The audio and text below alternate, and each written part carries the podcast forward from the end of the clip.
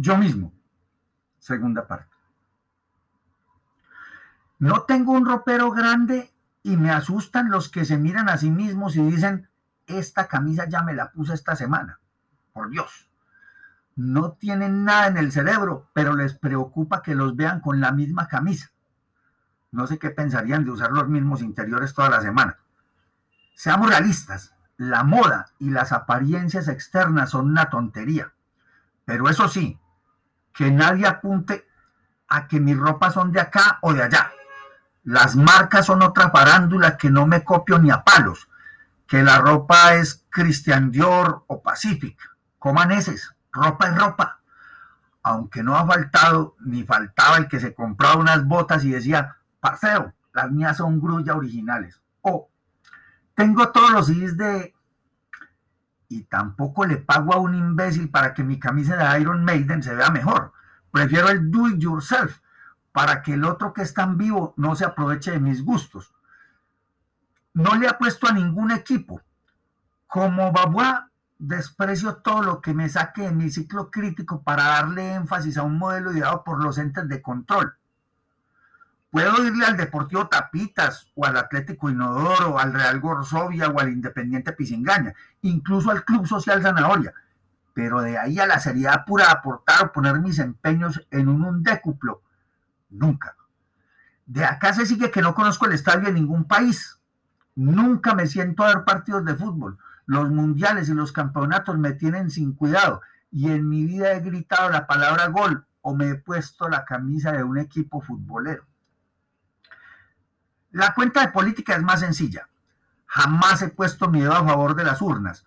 Untarse el dedo es patrocinar la vagabundería, diría Ortiz Betancourt. De eso hace ya más de dos décadas. Ahora se trata de no ensuciar el buen nombre de una persona que no cree en la actual democracia, democracia por ser una tiranía de pocos, y mucho menos por obtener un carnet electoral que parece ser el orgullo de Colombia por una mísera rebaja en los estudios o unas horas de tiempo libre siempre lo he dicho, una soterrada forma de justificar la democracia comprando votos. De mi tricolor no quiero herir susceptibilidades, no es mío. Yo no nací acá por querer, nací acá por azar cuántico. Y esa no puede ser la razón para vestirme de payaso. En ninguna sociedad debe criticarse que se quiera la tierra que le vio nacer, pero a mí esta tierra u otra no me provoca nada. Acá vivo. Las banderas solo la de la libertad y la del pensamiento.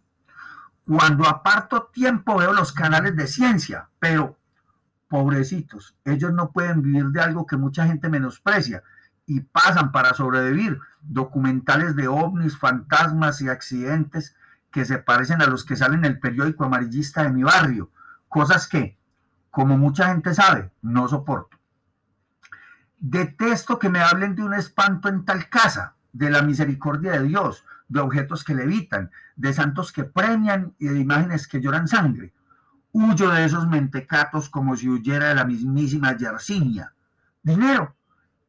Nadie tiene suficiente, pero el dinero corrompe absolutamente todo. El dinero ofrece el ideal, pero lo diluye. Qué rico poder comprar el automóvil más lujoso o asistir a clases con el maestro más espiritual, pero se pone el dinero de por medio y las traiciones florecen. Hasta el mismo maestro pierde su espiritualidad porque el dinero es mundano. No me vendo, no estoy en venta. Si alguien me regala dinero, sea, pero mis ideales están a favor de la libertad y una libertad que se vende deja de serlo. Que cualquiera bailaría mis canciones y le pagaran 40 o 50 millones por concierto. Sí, claro, pero no cobramos por tocar. El apostolado consiste en gritar verdades y respetar el libre albedrío. Con dinero no se respeta nada que lo digo porque nadie me ha ofrecido nada por mis canciones, sea, queda claro que nunca las he ofrecido, que no valen nada, sea.